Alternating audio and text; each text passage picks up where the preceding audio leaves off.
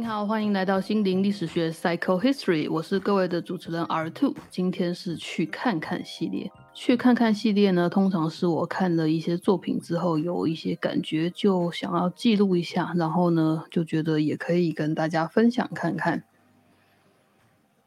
这次呢，最近我看了蛮多作品的，所以呢，我现在还在组织我应该要怎么样讲一下他们之间的顺序。不过呢，我已经有一篇文章先刊登了，所以我想我就从那边开始好了。我在四月二十二号的时候呢，去了台中的国家歌剧院看的一个演出，然后呢，那个演出是在他们的中剧院演的，它的标题是《肉身赛博格》，赛博格就是 cyborg，就如果你喜欢机器人的话呢，应该就会知道是那个字这样子。那这个作品呢，嗯。这个作品其实，在创作者那边的话，他们想要问的问题，呃，蛮多层次的。然后，如果要简化它的出发点的话呢，它就比较像是说，有时候可能在想象 AI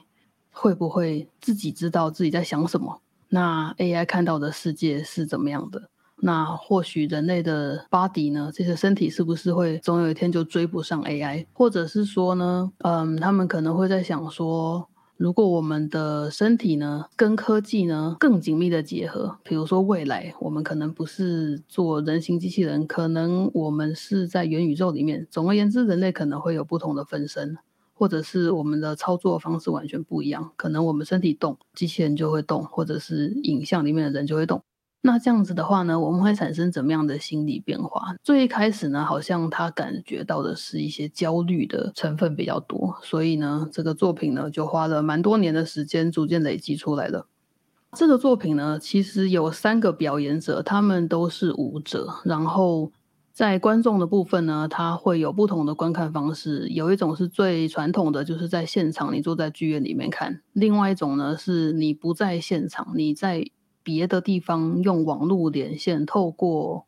你的装置或电脑观赏。第三种呢是很奇特的、很奇葩的，也就是我选的，就是我选择去现场，但是透过电脑观赏。所以呢，我在的奇异状态就是呢，我那天一进到剧院呢，我就跟所有的观众分开，我就走进了乐池，然后乐池里面呢就放了好几张的课桌椅，就是很像 K 书中心的那种 很简单的课桌椅，然后上面还有编号，然后呢可能写了。事前可以给你的提示的就是你自己的编号，所以呢，你就按图索骥，然后呢，就找到你自己的座位坐下来，打开你的设备，然后插上插头，准备等演出。然后这个 这个感觉我是蛮喜欢的啦，因为有时候我觉得看表演的时候，当然就是最好是全身都沉浸在里面嘛。但是有时候真的会有一些一闪而逝的想法，我会真的很想要立刻迅速的记起来。然后用手写的话，最后因为在黑暗中写字，你最后拿出来的看，你都不知道在写什么，所以我一直。想象说哈，如果我可以现场转过去，在电脑，然后打开 Word，然后打一打的话，不是很很快乐吗？所以那天呢，我就得到了这个机会。我在 现场观赏的时候呢，一边打开他们的表演网页，眼睛前面是实际的舞台，然后我还开了一个文件档出来，就是满足了我一直以来的幻想。这样子，那那天的演出呢，它有分好几个段落，然后它的进程跟结构呢，基本上是还算蛮好理解的。在最一开始的时候，会有荧幕出现。然后呢，舞者他们会在台上跟目前在线上的观众稍微互动一下，所以现场的观众已经开始去习惯人的脸跟身体出现在荧幕上，然后是 live。直播的那个感觉了。当他们开始的时候呢，那些荧幕的数量就会逐渐的增加。当然，他们摆放的就是很好看或者是很有趣的位置这样子。此时此刻呢，在我们这些数位观众席的电脑上面呢，我们就可以有不同的输入源的视角。也就是说，我在观赏的时候，可以从那个电脑选好几种视角来看这个作品，这样子。包含什么呢？就是包含，比如说在现场的话，我们其实从座位往舞台去看，你永远是看到一个框框的画面嘛，哦，就是整个画面。但是呢，我那天可以从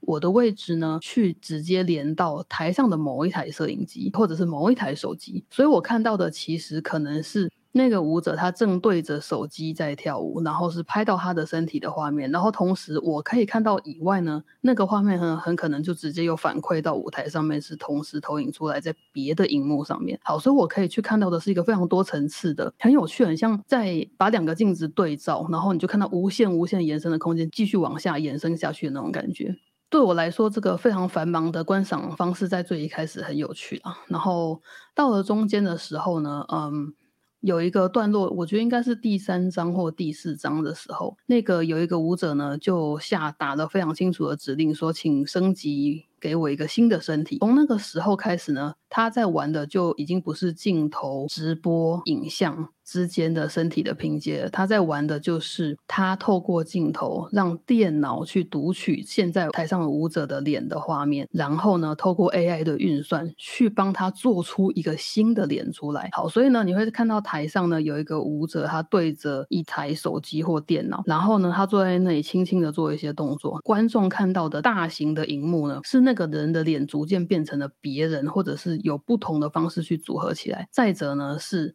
在那个画面中呢，背景已经不是剧院的背景了，那个背景是可能像是某个房间，哦，甚至可以是其他的地方。好，那这里有趣的地方是什么呢？也就是说，他们在进行的是现场的运算，而且呢，他们拆了两个 part，一个是身体，一个是空间。在我们荧幕上看到的那个世界呢，已经跟我们眼睛肉身眼前看到的状态是完全不一样的。可是。他是同一个人。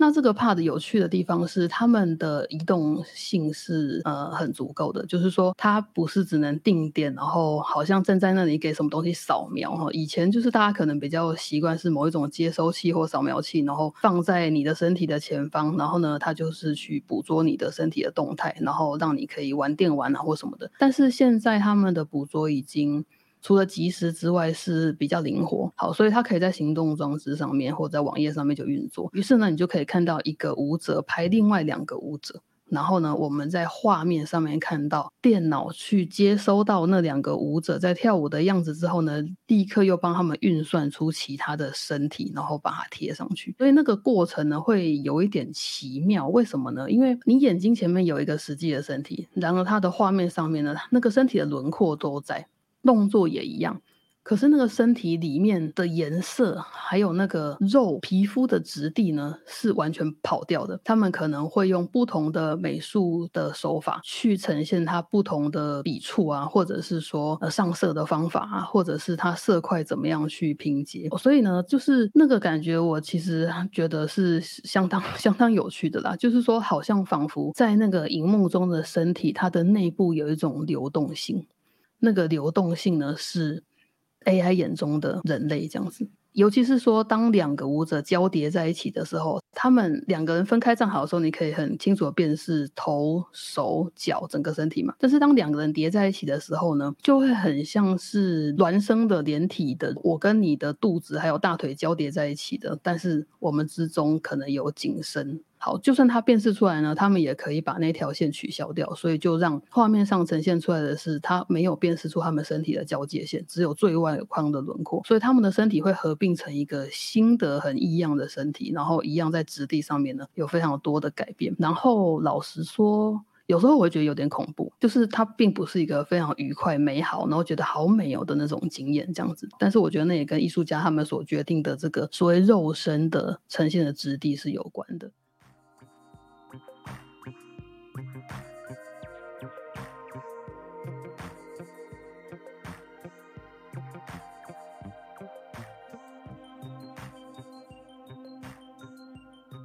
章里面呢，其实我在比较主要讨论的呢，是到底 AI 进入到艺术之后，我们怎么样去检视它，或理解它，或者是阐述它。因为基本上我并不觉得科技跟艺术各自发展是没有对话的可能的。好，我觉得其实他们的对话一定是有趣的。因为呢，科技通常是为了一个很实用的目的去发展它的功能，但是呢，当我们在做艺术的时候，我们会为了非常无谓的理由去很想要。做出一个功能来，或者是我们会把原本有的工具拿去做一些你根本就不知道产出这个要干嘛的画面，或者是产出的结果这样子。当我们把 AI 放到一个艺术作品里面的时候，我们就不不再让 AI 只是做原本好像他分内做的工作，他好像就是他有资格去做一些其他的事情这样。那在那篇文章里面呢，呃，我主要还是要检视一下，说一开始这个创作者所感觉到的焦虑来自什么？我相信焦虑都来自威胁性啊。那所以为什么会觉得科技或 AI 威胁到人呢？第一点当然是现在谈到 AI，我们最担心的其实是它运算的资料是哪里来的嘛？就是说我们怎么样训练 AI，然后它是吃了什么样的资料库，然后才长成什么样的脑袋？因为在比较过去几年的经验，我们在那些会聊天的 AI 机器人的身上已经发现到，如果让 AI 跟人很自由的互动的话，最后 AI 都会讲出非常恐怖的话，因为人类呢就是有一股。劣根性，他可能就是很想要喂给机器一些很禁忌的事情，所以最后他们都会是比如说厌女的，或者是很爱骂脏话的一种奇怪的机器人这样子。再者呢，就是我们会担心 AI 所获取的资料是不是有侵犯到我们自己的隐私，它是不是从哪些大公司然后读取了我们自己的资料，然后未经我们的同意这样子。所以呢，第一件事情我还是得检视这件事。所以在这个作品有没有这件事，其实当然是没有的。好，所以他们使用的资料库呢，是他们从三位表演者身上收集来的。还有本次参与了数位观众席的观众们，他们可以自愿的在眼前去提供自己的录像给创作团队，然后创作团队呢，可能就会把你的录像喂到他们的资料库里面。好，所以也就是说，在那个舞台上的脸或身体生成的过程之中呢，它很有可能会呈现部分的你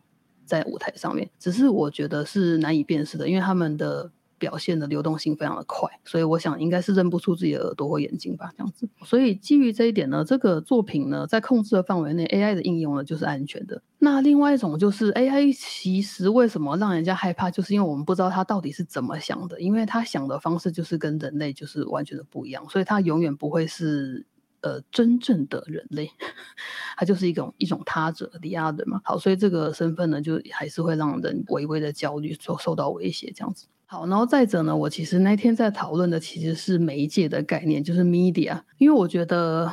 科技毕竟在很多时候它就是一个媒介啦，尤其是它是在一个需要跟观众表达跟沟通的艺术作品里面，所以。这个功能应该更加被重视。那 AI 的特色呢，就是说这个现代的媒介呢，它有一个崭新的功能，就是它能够同时进行很多种功能。什么功能呢？就是这个 AI 它可以做到同时储存、传输和处理。储存是 storage，传输是 transmit，处理是 process。在我们习惯的过去的媒体呢，我们可能只习惯它有一到两种功能，它很少可以三种同时运作。比如说电影，电影可能存在胶卷或数位档案上面，然后呢，它透过荧幕传就传输给我们嘛。或者是留声机，它也是打在某一种东西上面，然后呢再把它播出来。好，就是类比的媒介呢，通常都是这样子的功能。但是它没有办法去 process 是什么东西。现在的 AI 呢，它透过它有镜头可以截取这个它需要的资讯，然后它有电脑本人可以储存，它又透过网络呢再次传输出来到荧幕上，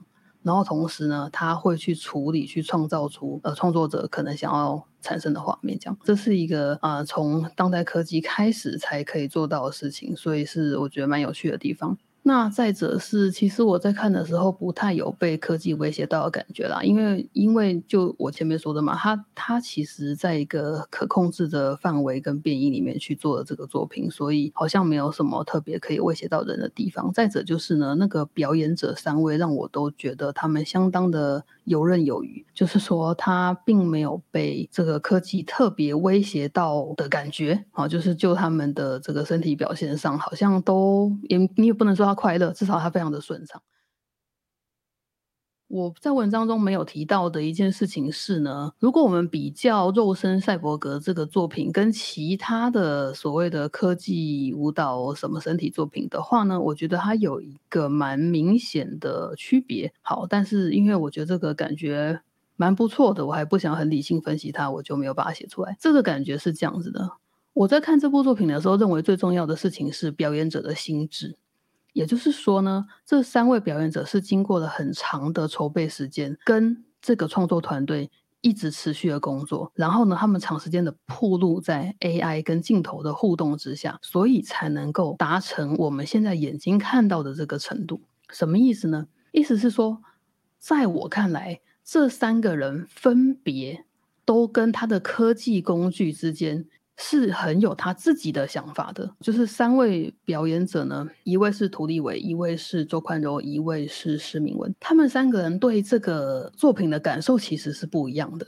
这从他们的身体表达中可以感觉得出来。然后呢，他们有他们的小小的结论。或者是定件，虽然他可能不一定能够全部用语言说出来，但是有趣的事情就是这样的，他在舞台上面呢是有透过身体跟这个 AI 所产生的图像去表达出来的。为什么会这样讲呢？因为我们在其他的作品中可以看到不同的 mindset，就是。人类在跟不同的物件互动的时候，其实你会表露出你对它的态度跟观念嘛。好，所以有时候有些作品可以很明显的让我感觉到，这个舞者跟科技工具的关系可能是我我不怕你，我就跳我的，我不会受你影响，我是人类。另外一种可能是啊，哇，你好复杂哦，然后我很想跟你互动，那这样这样那样那样会怎么样呢？就是拼命的想要试探这个工具，这对我来说。都是一种，或许它是某种结果，就是说它没有那个长时间的铺路，就是说他们在认识这个 AI 的过程之中，而没有到一个比较后端的阶段。那肉身赛博格的话，就让我觉得这个表演者跟他的科技工具之间呢，他们发展的关系是已经到比较中后端。好，所以我觉得这点就是啊。蛮重要的耶，就是说他强调了这个心智，人类心智的重要性。他们的意识是跟这个人造的智慧的意识同时存在的时候呢，是可以区别、可以彰显出来的。好，所以呢，这就是我觉得。这个作品值得看的地方。那至于它的象征意义的话，我觉得大家可以有很多的解读，我就不再多说了。然后我很希望他之后可以再演，对，因为呃，目前我们看到的画面是他们用 Body Pix 做出来的东西，所以这个每秒的帧数是三十 FPS。那这个运算呢，其实。对当下的我来说，那个画面其实就没有那么流畅，就是可能我们已经很习惯很高的 FPS 了，所以无论是我们在看电影或者是打电玩的时候，那个画面要咻咻咻咻咻咻，所以或许哪一天可以达到的话呢，就会是一个更有趣的身体出现这样子。期待他们之后继续来研究这个作品。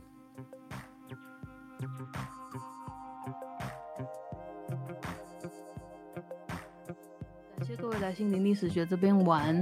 啊，我知道在讲这种表演性的作品的时候，因为他们稍纵即逝，然后我相信这个在现场的观众数量就已经不是很多了，所以也不太是这个 podcast 可以真正触及到的范围。这样，所以啊，如果呢你就不小心听完这集的话，就非常感恩你这样子，好像就是你就听过了一些作品的存在，这样好像让这个作品的生命又延续了一下。那如果你看过这个作品的话呢，就非常欢迎你来 IG 聊聊天。